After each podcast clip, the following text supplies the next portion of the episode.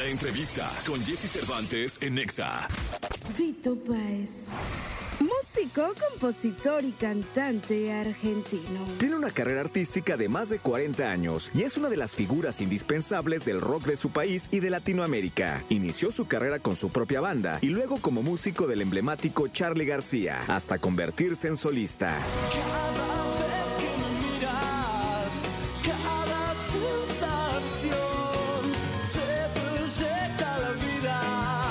Hoy aquí con Jesse Cervantes, Cenex, en una charla muy interesante, está con nosotros Fito Páez. Me gusta estar al lado del camino, fumando el humo mientras todo pasa. Me gusta abrir los ojos Amigos de México, amigos de. XFM, tengo la fortuna, la fortuna de estar frente a uno de mis ídolos y frente a un gran personaje de la música, del entretenimiento, de la cultura, Fito Páez en México. Fito Páez con nosotros. Un aplauso de todos los que están che, por por favor, cortos. por favor. cortos con Fito. Por favor, por favor, Dios perdona los no saben lo que hacen. Fito, ¿cómo estás? Bienvenido a México. Bien, en casa otra vez. Como se- vengo siempre, así que eh, a este hotel, aparte de toda la vida. Eh, a, ver, estoy en un momento hermoso, eh, de gran plenitud expresiva, familiar, eh, con muchos proyectos. Pero claro, vivís en un mundo y en, una, en un país donde mucha gente lo está pasando muy mal. Entonces uno nunca puede estar eh, Feliz del todo. más, más plenamente feliz. ¿no? Eh, eh, esa es un poco la sensación, para contártela rápida y, honestamente. ¿no?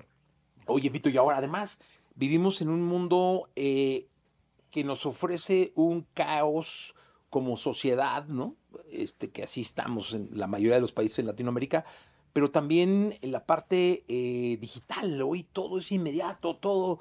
Hay guerra en esta cosa Twitter X y luego hay diversión en otra y hay baile en otra. O sea, todo es así como muy rápido, todo se mueve muy rápido. Sí. Eh, A ver, llegamos hasta ahí como condición humana, como raza. Eh, so, el problema acá sigue siendo siempre. Los que los oprimidos eh, contra los que oprimen. Eso, eso te aseguro que no cambió. Tiene diferentes formas, pero eso sigue, esa lucha de alguna forma sigue estando allí, con, eh, con algunas características, por supuesto, la historia se repite nunca de la misma manera. Eh, con una característica que ahora eh, el oprimido no se da cuenta que es oprimido, posiblemente, y colabore con el opresor sin darse cuenta. Eh, y esto lo digo en términos de libertad, más que nada, ¿no?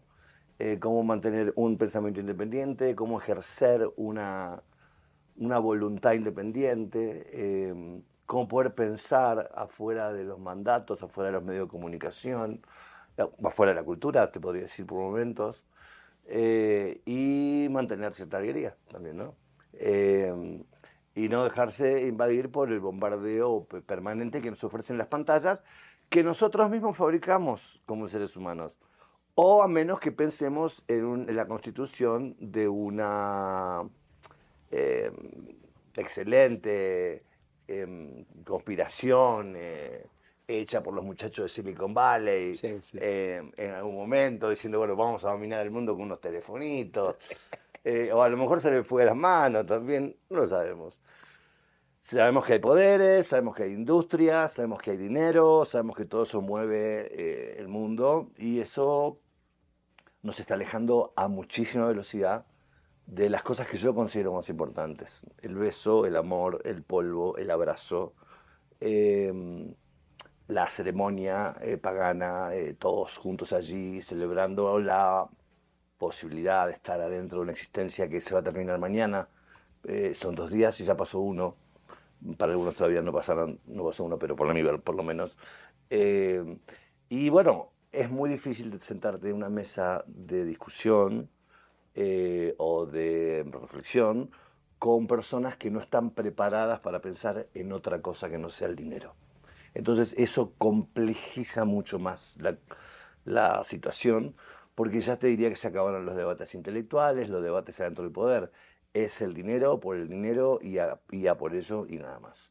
Entonces, no puedes tratar eh, temas complejos con niños que no piensan nada más, niños grandes que no piensan nada más que sus economías. Hablando de, de- de- estos niños, hablando de Silicon Valley, hoy una buena parte de la música, Fito, una buena, una gran parte de la música, es que iba a decir toda, pero no, una buena parte de la música vive entre algoritmos. Pero luego Cuarón, Alfonso Cuarón, eh, en una conferencia aquí enfrente en el Auditorio Nacional decía, pero somos nosotros los que alimentamos a los algoritmos, pero son ellos los que luego, porque nosotros queremos, nos norman. Eh, ¿Cómo siente Fito Páez todo esto de, la música, pues tan desechable, o no sé cómo se deba llamar? A ver, cuando pensamos específicamente en los algoritmos, eh, no. Muchachos, simplemente los miro a todos en la sala, ¿viste? Eh, eh, hay que sentarse a tocar el piano. No, no mucho más. Y las horas de construcción son en soledad y son hermosas. Y muchas veces se parece a una batalla. eh, y todo lo empiezas a tirar, lo tiras, lo tiras, lo tiras, lo tiras, lo tiras, y pasan semanas y en un momento decís, ah, apareció. Apareció por la matemática, puede ser, apareció por tu sensibilidad, puede ser, apareció porque simplemente estabas jugando y algo iba a desaparecer que te iba a satisfacer, sí. Por otro lado, también adentro de esta situación casi unanista, te diría, aparecen los nuevos niveles eh, que van surgiendo de tu curiosidad por el lenguaje. Las palabras, eh, pictóricos, eh, la música. Cuanto más adentro te, te metes el lenguaje, más alta tenés que subir tu vara y más fuerte tiene que ser tu autocrítica. Eh, invito a las dirigencias políticas de aquí allá a que puedan hacerlo incluso públicamente, ¿no? Por eso es que eh, hay algo ingobernable en el mundo. Yo formo parte de esa fuerza ingobernable. Hay algo que no van a poder dominar. Yo formo parte de ese pequeño grupete. Pasa mucho cuando los ídolos se van, cuando están muertos ya les hacen homenajes, y hacen y tocan la música, Sí, sí, sí. y hacen un desmadre, y hacen una serie, y hacen un libro, y la chiqui- y ellos ya están muertos, ya no saben ni qué pedo, cabrón. Acá yo dije, qué lindo que Fito lo haga. Qué lindo que Fito vea su serie, qué lindo que tener el libro de Fito. Cuando Fito está acá. Claro. Porque, ¿a poco no? Sí. O sea, se mueren y hacen un desmadre con todo. No, y aparte, como lo van a hacer igual, eh, bueno, acá está mi versión. Exacto. mi versión de los hechos. Eh, considero todo eso dentro de la zona de entretenimiento y un poquito parte de la cultura, si querés. Eh, lo importante es, para mí, es eh, darlo todo. Eh, y bueno, cuando vi que te- yo había empezado mucho antes a escribir la biografía por una, por una insistencia brutal de eh, mi editor de Planeta, Nachi Ola.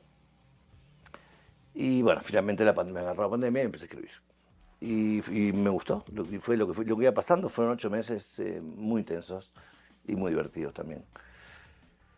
Eh, y después, cuando se meten con el tema de la bio, bueno, ya ahí, eh, a ver, un poco, eh, empecé a ver que había manos que yo no conocía que estaban interpelando, inter- interviniendo en el material.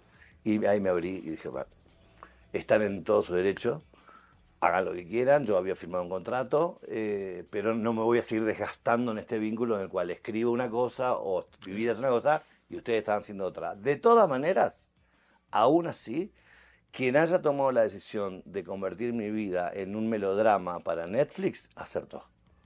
Porque, mm, de hecho, si me hubieran dicho, vamos a hacer un melodrama, eh, yo hubiera apoyado la idea y le hubiera ido por ahí y, hubiera escri- y no hubiera perdido tanto tiempo eh, hablando y negociando y todo eso. Bueno, bueno, la próxima, eh, cuando haga algo, eh, voy a tomar más precauciones y voy a intentar no hacer nada igual sobre mí las próximas, las próximas veces.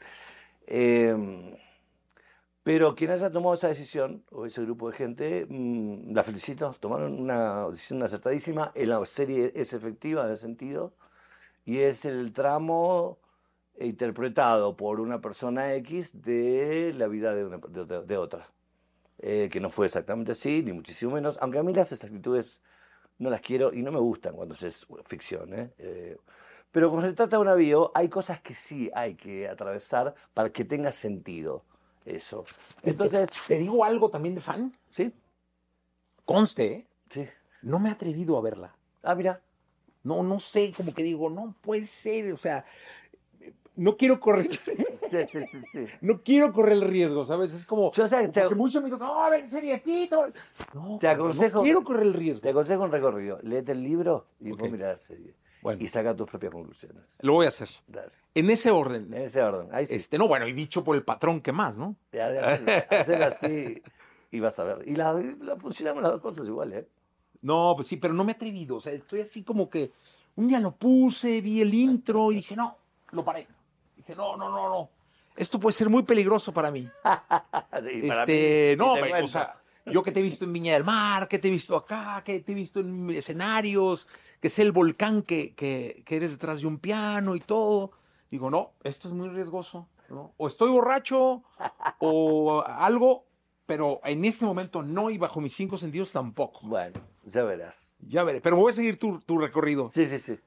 Fito, es un placer siempre aprenderte, porque cuando te escucho te aprendo. Y yo creo que la gente también, y por eso te respetamos mucho. Bueno, a ver, el respeto no es una figura que a mí me guste mucho, ¿sabes? I- Interesante tampoco, ¿eh? Dijiste hace rato. sí. sí. Que no te gustaba esa palabra. Sí, eh, y no, y ¿Por cuando... qué? Y cuando la... Porque, siempre, porque, ah, llevémoslo al humor. Ok, vamos Eh, claro. Eh, ah, me resulta muy interesante esa hora. eh. Interesante esto, ¿eh? Como que creo que, guarda que hay que ver si, si a mí me interesa. Ah, mira vos, al señorito le interesó esto. que a lo mejor otras personas tuvieron años construyendo, o no, una película que, no sé, lo que llevó la obra de John Cassavetes, ¿no? Y venía una crítica, no me acuerdo, de hecho no me acuerdo su nombre y apellido, y cada vez que sacaba una película en New York, venía y decía, sí, mm, interesante. Ah, después me, me da un poco de bronca. La palabra, vos te pones, te, te pones vos ante lo que está sucediendo delante tuyo. Ok. Por eso no me gusta. Y el respeto tampoco me gusta. Em, salvo que tenga la única dimensión que encuentro eh, viable el respeto es la de la, la vida misma. El respeto por la vida. Em, ese sí, ahí, eso, ahí sí aplicaría la palabra respeto posiblemente. Pero respeto a las cosas no. Y, y a las personas por momentos también.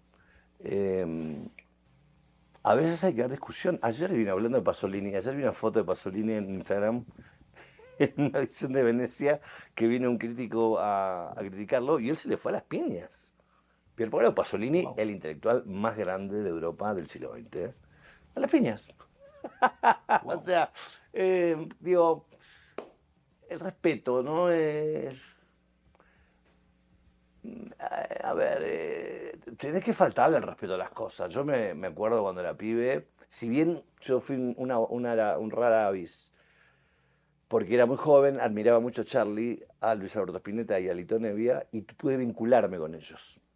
Eh, entonces tuve una relación con ellos eh, muy hermosa, muy cálida, en las cuales ellos me abren sus casas, sus salas de ensayo, anyway, de las diferentes formas.